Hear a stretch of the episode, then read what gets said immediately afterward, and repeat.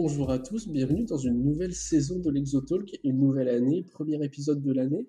On a pris un peu de retard, je l'avoue, euh, des circonstances atténuantes, veuillez m'excuser. Euh, pour commencer cette année, on ne va pas se réchauffer beaucoup, on va rester dans le froid et euh, on a le plaisir d'accueillir Vincent du compte Foot Russe qui, va nous expliquer le, championnat russe et son fonctionnement. Salut Vincent, comment tu vas? Salut, bonsoir à tous, tout va bien, très bien. Va bien.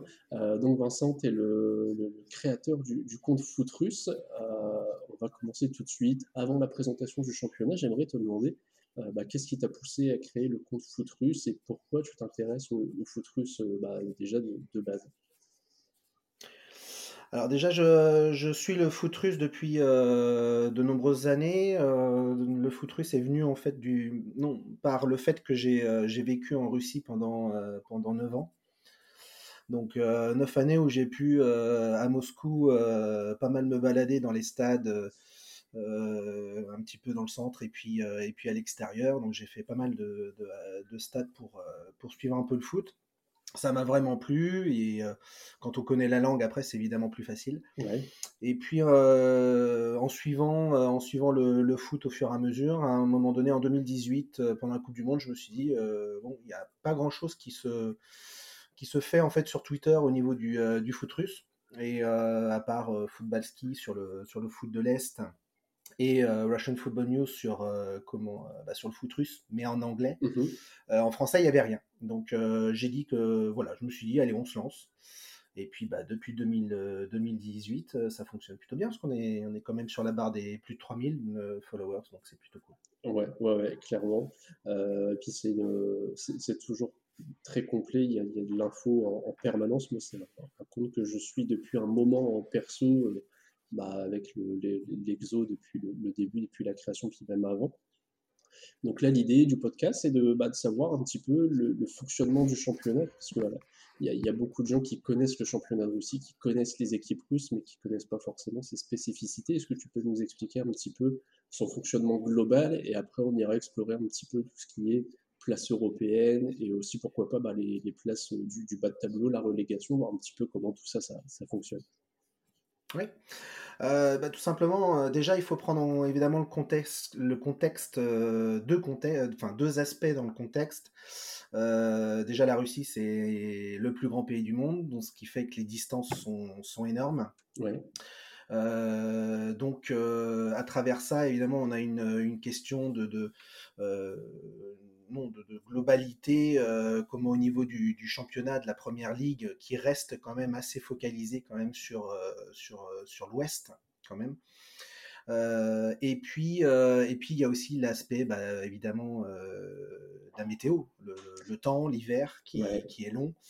Et qui fait que voilà, le championnat est évidemment construit de manière à ce qu'il gère un petit peu les, deux. Donc il euh, regroupe en effet, il regroupe en fait 16 équipes. Euh, la RPL donc qui regroupe 16 euh, équipes. alors ce sont des équipes, l'équipe la plus loin géographiquement, je crois, c'est Ural de Yekaterinburg, qui doit être le, plus loin en tout cas cette année, parce qu'ils ont eu des il y a eu des fois des, équipes qui étaient un petit peu plus loin dans l'Est, mais là actuellement ça doit être la, plus loin dans l'Est. Et puis, euh, et puis après, bah, on a euh, évidemment des équipes qui sont assez euh, des référentes vraiment historiques, puisque on a vraiment le, bloc, le bloc historique qui concerne évidemment le Dynamo Moscou, le CSKA, le Lokomotiv, le Spartak, le Zénith. Même si le Zénith n'était pas un, historique, en tout cas pendant l'Union soviétique, mais il l'est devenu après, dans les années 90. Donc, euh, donc voilà, on a vraiment des, un bloc assez, euh, assez, assez important qui, euh, qui regroupe des, des, clubs historiques et qui font que bah, ce, championnat est attrayant. Ouais, donc là, à l'heure où on enregistre, on est en, pleine trêve, donc une trêve qui est assez longue, hein, qui dure un peu plus de quasiment ouais, deux mois, hein, c'est ça. là, le, en plus même, puisqu'elle commence début décembre.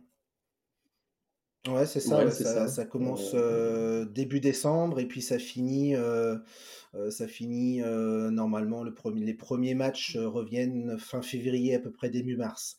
Donc pendant ce temps-là, évidemment, Ouais, donc pendant ce temps-là, évidemment, on ne peut pas jouer du tout. Les, les, euh, les terrains sont, sont, impraticables, il y a de la neige partout. en termes d'infrastructure, actuellement, seul le stade du Zénith et comment se ferme. Donc les autres, évidemment, sont quasiment tous ouverts, donc c'est impossible de jouer. Euh, sous des températures euh, qui peuvent osciller entre moins 10 et, euh, je sais pas, dans l'Est, doit être à moins 20 ou je sais pas combien, surtout cette année où il fait assez froid.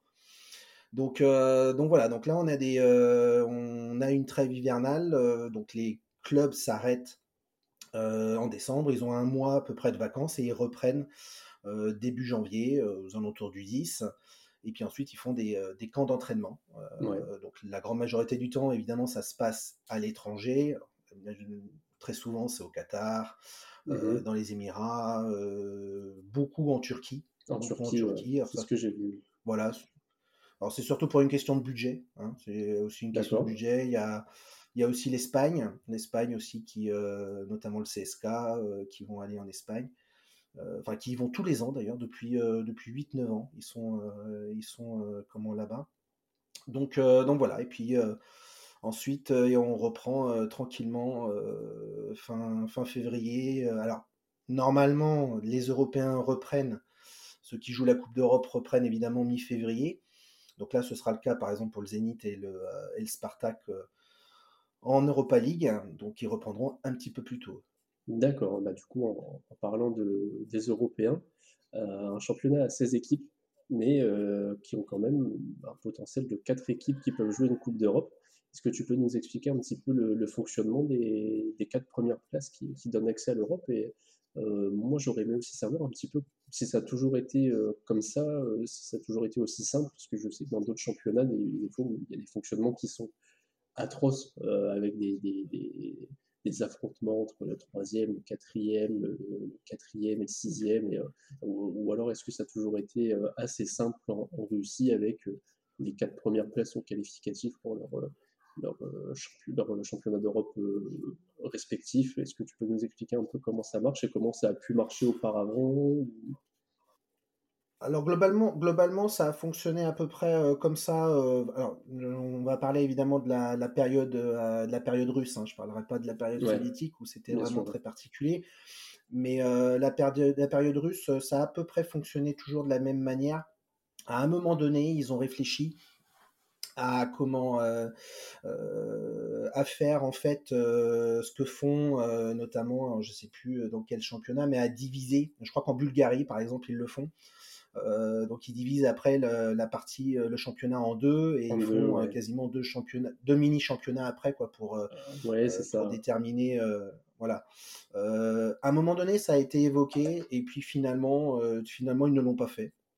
Ils sont restés sur un sur un championnat en toute somme classique, hein, avec, euh, avec des montées et des descentes. Alors après, par contre, ce qui a changé euh, principalement, c'est au niveau des descentes plutôt.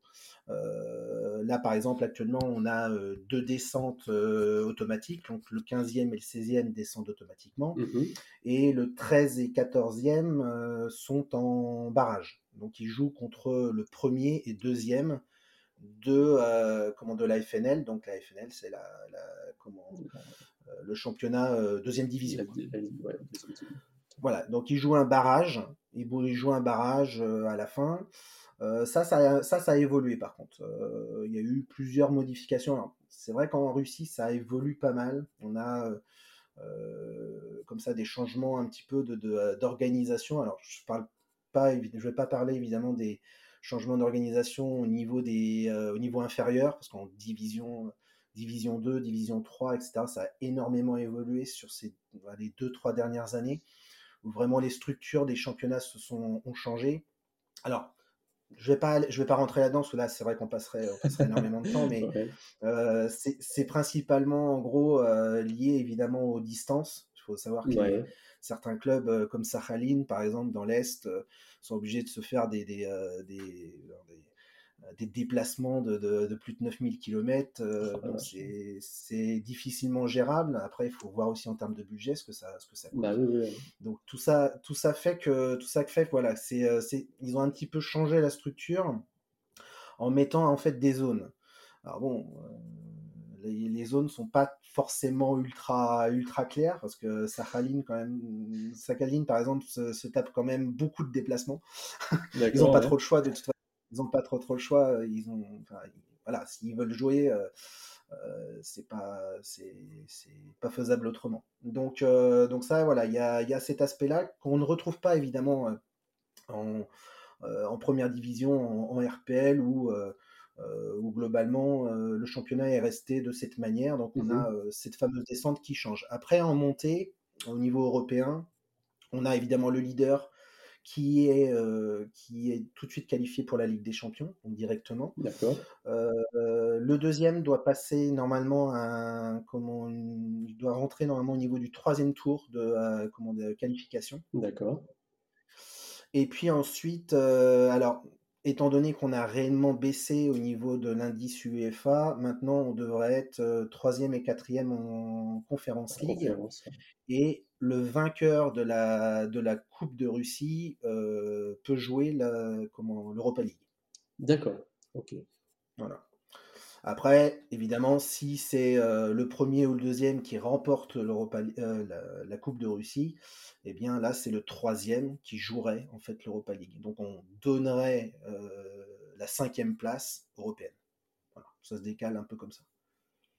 D'accord, ok, bon, c'est un fonctionnement qui au final est, assez simple par rapport à ce qu'on a déjà pu voir avant. C'est assez classique, c'est un système classique. Euh, donc là, comme je le disais tout à l'heure, à, l'heure où on enregistre, on est en, pleine trêve. Là, on est le, 17 janvier. Euh, le Zénith est premier du, championnat au moment où on se parle, suivi de très près par le Dynamo Moscou. Et ensuite, je trouve que en fait, c'est, assez intéressant parce que du, troisième jusqu'au, euh, j'ai envie de dire, quasiment jusqu'au dixième, ça se joue à pas grand chose.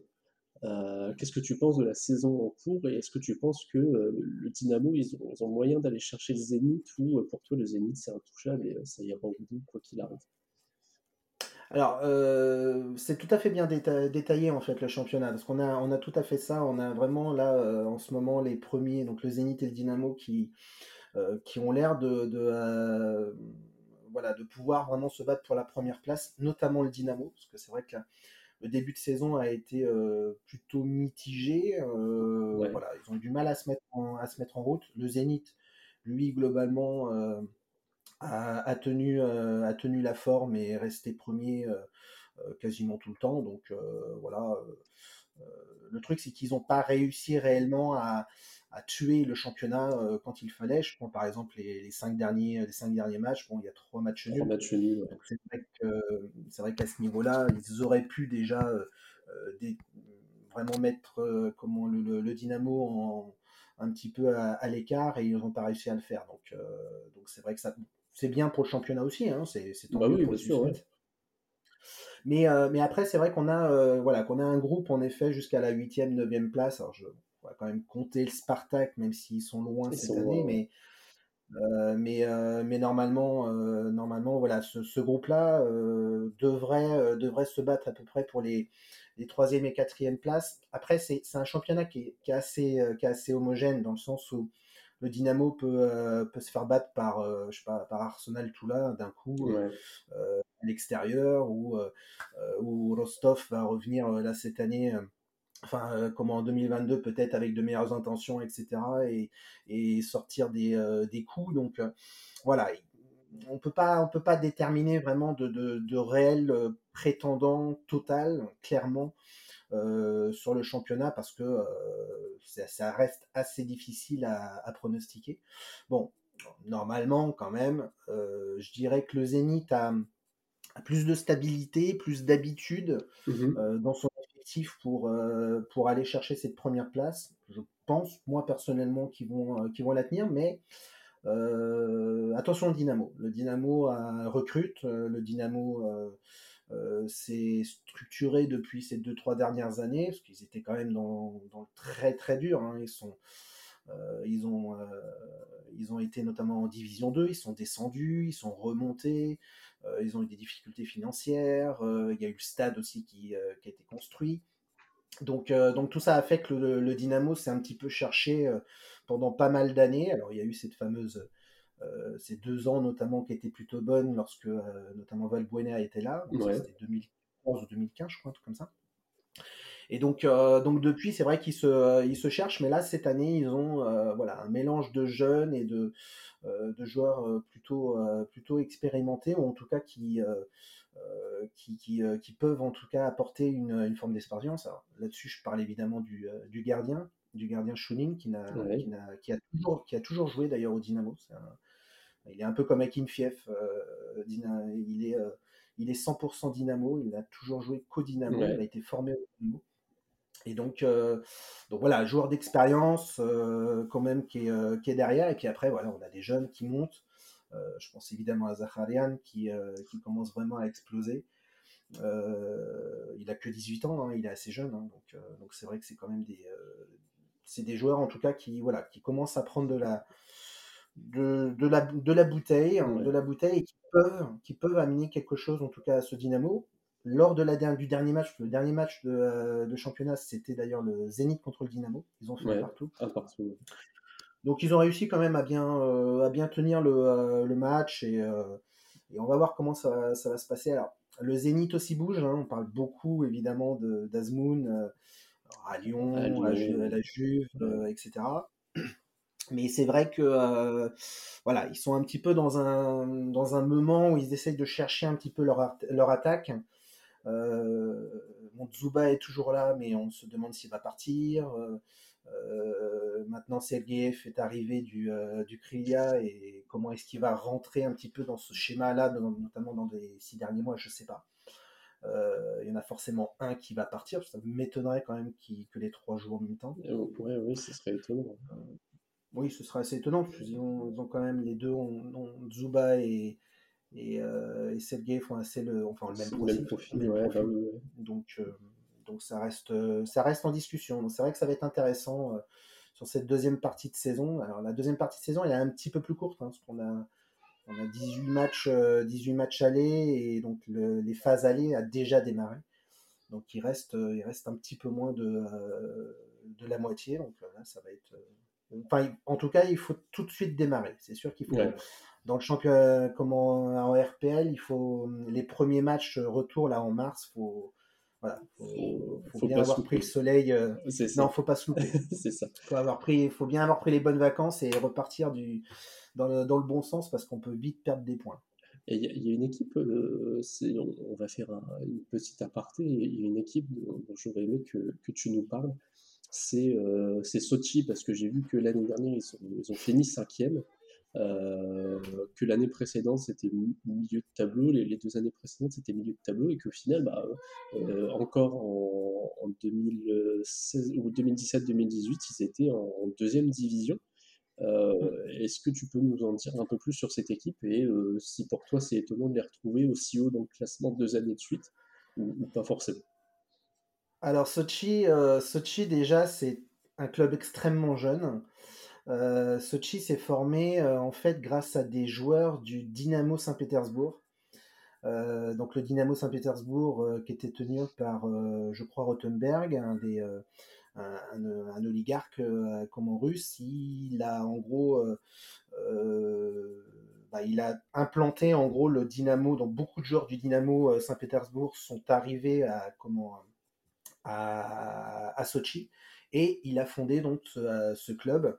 Euh, et à ce moment-là, beaucoup de joueurs, alors la première saison a été compliquée évidemment, ils sont montés. Et à ce moment-là, euh, il y a eu un lien qui a été assez fort euh, avec le Zénith, où beaucoup de joueurs du Zénith sont, sont allés à Sochi. Alors, je pense évidemment à Noboa, je pense à, comment même comment il s'appelle Kokorin aussi est mm-hmm. allé, il était au Zénith, donc il est allé il a joué à, comment, à Sochi. Donc, on a un petit peu, on considère encore maintenant un peu Sochi comme la, la, farm club de, euh, comment, du Zénith. Euh, un peu le club, euh, le club où le Zénith donne un petit peu tout ce qu'il ne veut pas utiliser ou le trop plein, quoi. D'accord. même si, même si je trouve que depuis, depuis cette année, depuis même l'année dernière, l'année dernière un petit peu moins, mais cette année, je trouve que c'est un petit peu moins le cas. Euh, ils font du travail, euh, comme un travail de recrutement. un bon travail de recrutement avec un, bon coach qui, comment, qui travaille bien. Donc, donc là, cette année, je dirais, je dirais que c'est dans la lancée, c'est dans la, dans la lancée de ce qu'ils ont fait l'année dernière. C'est plutôt pas mal. C'est plutôt pas mal. Ils s'appuient sur des joueurs, des joueurs qui, voilà, qui connaissent déjà le, le coin, le jeu, en tout cas le championnat. Donc c'est plutôt pas mal. Donc je pense qu'ils peuvent, ils peuvent accrocher, peut-être pas la, après ça dépendra évidemment de la Coupe de Russie, mais peut-être une Europa League, ou en tout cas une, une Conférence League, en espérant que cette année, par contre, ils puissent se qualifier. Parce que cette année, euh, ils étaient euh, comment en phase de qualification pour, euh, pour l'Europa League et malheureusement, ils se sont, bah, ils se sont plantés au match retour. un peu de malchance aussi parce qu'ils dominaient. Alors, c'était contre. J'ai pas, mais c'est un club. C'était qui? Serbe, je crois. J'ai peur de dire une bêtise. Euh, contre qui ils ont perdu Le Partisan.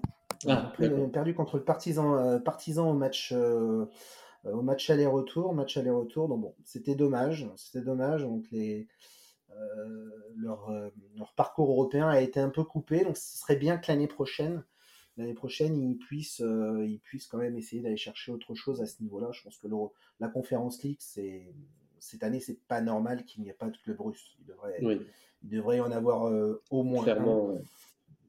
Euh, donc, euh, bon, c'est l'objectif quand même l'année prochaine qu'il y en ait au moins qui soit. Ça marche. Donc du coup là, le, classement, euh, comme on l'a dit, c'est premier Zenit, deuxième Dynamo Moscou, troisième Sochi, et juste derrière on a le CSK, CSK quatrième, cinquième Krasnodar, le Lokomotiv en sixième, et en fait jusqu'à la, je, pense que j'ai l'impression en tout cas que jusqu'à la, la neuvième place du Spartak justement, ça peut, euh, ça peut aller se battre, alors même s'il y a un peu moins de matchs, comme tu l'as précisé, ça peut aller se battre pour la quatrième place. Est-ce que pour toi, le Spartak peut remonter jusqu'à aller chercher une place européenne? Parce que euh, j'ai l'impression qu'ils sont vraiment pas à leur place en tant que neuvième, alors pas à leur place. Euh, sportivement, c'est qu'ils doivent mériter d'en être là. Mais est-ce que tu penses qu'ils peuvent remonter ou... Alors, le Spartak, c'est très compliqué. ça a toujours été compliqué, le Spartak. Spartak Moscou a toujours été un club. Euh, ah, c'est très, très, très compliqué. Euh, c'est le club le plus, euh, le plus suivi, un des clubs les plus suivis en, en, Russie. Il y a des supporters partout, mais, mais décidément, la politique sportive de ce club est un réel mystère. C'est un mystère. Même moi, je n'ai pas la clé. Je n'ai pas la clé. Je n'ai pas l'explication. donc, le club a pas mal recrute pas mal recrute pas mal, essaye de se, de se renforcer là, euh, comment, cet hiver. Ça peut, oui, ça peut. Alors, ils ont changé de coach. Ils ont changé de coach puisque. Euh, ah oui, c'est l'italien, c'est ça Tout à fait. tout à fait. Vanoli? Quelque chose, je sais plus. Tout à fait. C'est l'ancien, c'est l'ancien assistant de, de Conte, comment quand il était ah, à la Juve, etc. Ouais, ok, oui, oui, ok. Et donc, euh, donc on espère que, euh, voilà, on va voir ce que ça va donner, mais bon, il n'a pas forcément d'expérience non plus sur le banc, donc c'est un, c'est un réel pari. C'est un réel pari. Ils ont voulu mettre quelqu'un qui a une philosophie de, de, de gagne, quelqu'un qui a une philosophie euh, un peu, un peu à la Massimo Carrera qui avait, qui avait permis, qui avait permis au Spartak de remporter son, son dernier titre. Donc euh, voilà, un joueur, euh, enfin quelqu'un qui met une mentalité de gagnant, de voilà, de, battant, vraiment de gladiateur, c'est le cas de le dire. Euh, donc donc voilà, donc on va voir ce que ça va donner, mais c'est vrai que c'est assez incertain. C'est assez incertain pour pour la deuxième partie de saison. C'est ça peut être tout ou rien avec le Spartak, clairement. Après après c'est vrai que moi il y a deux clubs évidemment sur lesquels je compte moins c'est l'Armat et, euh, et, le Krylia Sovietov qui sont. Bah, Krylia déjà perd évidemment son quasiment un de ses gros éléments offensifs avec le départ de Sergeyev au Zénith.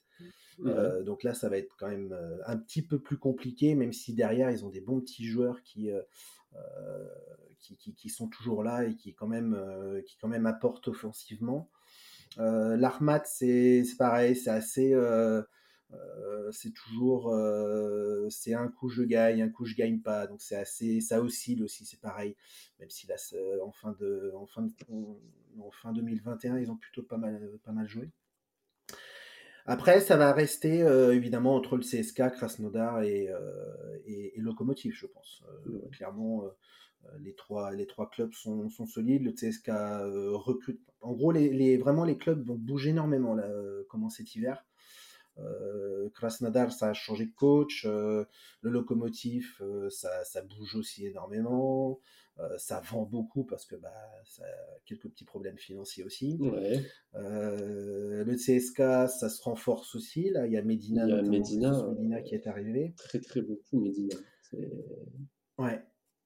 Euh, de, du, euh, de MLS. Donc, euh, donc on va voir ce que ça va, ce que ça va donner. pour l'instant, ça vend quand même pas mal. Ça, ça achète aussi quand même. Donc on va, on va voir ce que va donner cette sauce. on va suivre les matchs amicaux. Alors, les matchs amicaux, c'est toujours, toujours un peu tronqué, hein, surtout quand on est au soleil. donc on va voir ce que ça donne sur les, sur les matchs amicaux. Mais, mais voilà, ça, ça, peut être en tout cas une deuxième partie très intéressante du coup, Vincent, il va être l'heure de se mouiller. Euh, est-ce que tu nous aurais pas ton petit top 4 euh, pour euh, la fin de la saison, à la fin de la saison? Bah, Oui, bah, mon top 4, je vais pas aller très très, ça va pas être très très dur. je dirais le Zénith, Dynamo et puis et puis Krasnodar, CSK, je dirais. Voilà. Ok, donc tu vois, tu vois Sochi sortir du, du top 4 et Ouais, je pense, ouais je pense, euh, je pense. C'est vrai que sur la durée, sur la durée, quand même, Sochi a peut-être un petit peu plus de difficultés, aurait peut-être un petit peu plus de difficultés qu'un qu Krasnodar qui peut vraiment, euh, euh, avec une nouvelle mentalité, avec son, son nouveau coach là. décidément, j'ai mal avec les noms, je ne sais plus comment il s'appelle. L'ancien de Norwich, comment l'allemand là. Oui. donc il va apporter vraiment quelque chose d'autre. je pense que vraiment ce club-là peut faire quelque chose ils peuvent euh, quand même euh, développer euh, quelque chose. Puis en plus, ils ont renforcé leur défense. Ils ont acheté un, Brésilien là, du, du comment, qui s'appelle. comment il s'appelle Décidément. qui s'appelle. Je vais dire tout de suite. Je ne l'ai pas, c'est pas grave. Euh, en tout cas, un, voilà, un défenseur qui, euh, qui, avait été, euh, qui avait été plutôt, plutôt intéressant, déjà au moins titulaire dans son, dans son club, dans son club l'année dernière, assez demandé aussi sur le marché. Donc ils ont réussi à le, comment, à le, à le prendre, donc ça va renforcer l'aspect défensif. Donc ça va être plutôt, plutôt positif pour, pour Krasnodar. D'accord, ça marche. Bon, bah, on suivra ça. Du coup, tu as la pression jusqu'à la fin de la saison. Parce que là, c'est enregistré, là, t'es es foutu, comme tous les autres. C'est bouclé. Avant toi. On verra. Tant pis. Euh... sera comme ça. Ça avait été très bon, de toute façon, donc je me le dis tout de suite. Euh, du coup, Vincent, ça a été très clair. Je te remercie beaucoup pour toutes ces explications. Avant de, clôturer le, podcast, moi, alors, je, vais faire la petite annonce parce que euh, moi, j'ai vécu des, petites aventures là. Euh, là, on est le 17 et toute la fin de semaine dernière, euh, je l'ai passé sur mon téléphone à, essayer de trouver un, joueur francophone qui évolue dans, le championnat russe pour une interview. Malheureusement, malgré des discussions acharnées et des, méthodes variées pour, approcher ces joueurs, on n'aura personne. Par contre, on aura une belle surprise d'ici la, fin du mois si tout se passe comme prévu. Euh, j'ai eu l'occasion d'échanger vraiment pas mal avec Samuel Gigot du coup Spartak, euh, qui a été vraiment hyper cool, même s'il a refusé la demande d'émission, euh, qui va nous envoyer un maillot à faire gagner à la commune. donc ça va faire vraiment, ça fait vraiment très plaisir de, pouvoir faire gagner ça à, tous, à ceux qui nous écoutent et ceux qui ne nous écoutent pas non plus. donc voilà, Vincent, c'était la, la petite aparté. Vincent, je te remercie beaucoup. Génial. Euh, ouais, ouais, clairement, euh, un maillot porté en plus, donc euh, c'est vraiment un, beau cadeau. Donc je sais pas encore lequel, ce sera la surprise. Il, m'envoie ça là, bah, il me fait envoyer ça par sa famille qui est encore ici en France, là normalement d'ici fin janvier. Donc après, on verra la date exacte du, du podcast. donc Vincent, je te remercie beaucoup pour toutes ces explications. Au plaisir. Si je dis pas de bêtises, on se retrouve bientôt pour, comme les, mois précédents, une présentation, une petite sélection de, de, tes joueurs à suivre dans le championnat. Si tu es toujours d'accord. Ah, bien sûr, hein. toujours d'accord, il n'y a pas de problème. Bien sûr, bien sûr. Il y en a, il y en a, il y en a plein. Il y en a plein, ouais, ça je sais. Ça, je sais ouais. Euh, donc, eh ben, Vincent, je te remercie beaucoup. Euh, je te dis à bientôt. Pour ceux qui seront encore là, euh, l'arrobase, c'est arrobase footrus, même si je pense que la plupart te suivront déjà. mais il ne faut pas hésiter à, à, aller follow Vincent sur, sur Twitter. Euh, je vous remercie euh, tous d'être restés jusqu'au bout si vous en êtes encore là. Et euh, je vous dis à bientôt.